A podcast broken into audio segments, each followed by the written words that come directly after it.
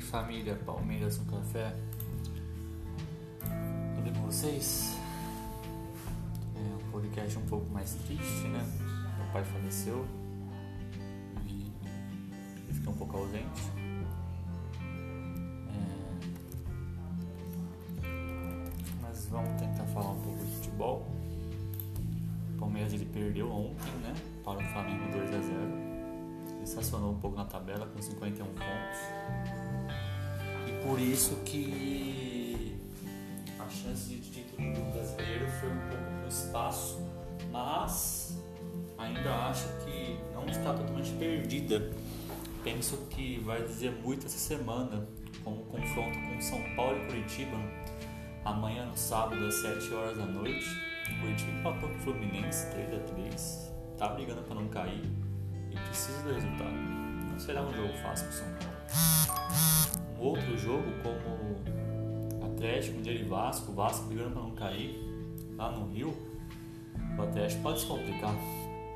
Inter e Grêmio no Sul Clássico tá com cheio de empate.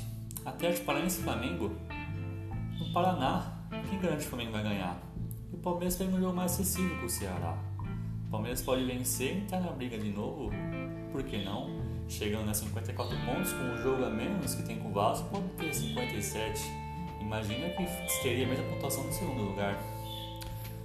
Né? Então tem muito tentado para rolar ainda. E acho que essa, essa, essa, tabela vai mudar muito. E vai até a última rodada, para mim, com os com seis primeiros brigando, se bobear, até na última rodada com chance de campeão muito embolado.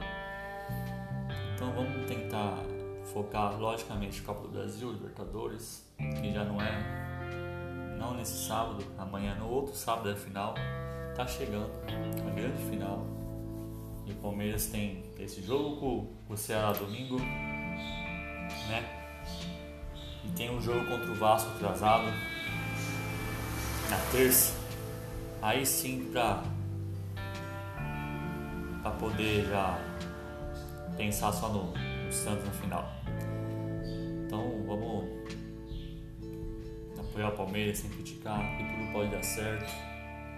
E se tá ruim para nós em duas finais, brigando pelo terceiro campeonato neste ano que é o Brasileirão, imagina para quem tá brigando só por um. Né? Pensem nisso. Um grande abraço, até mais.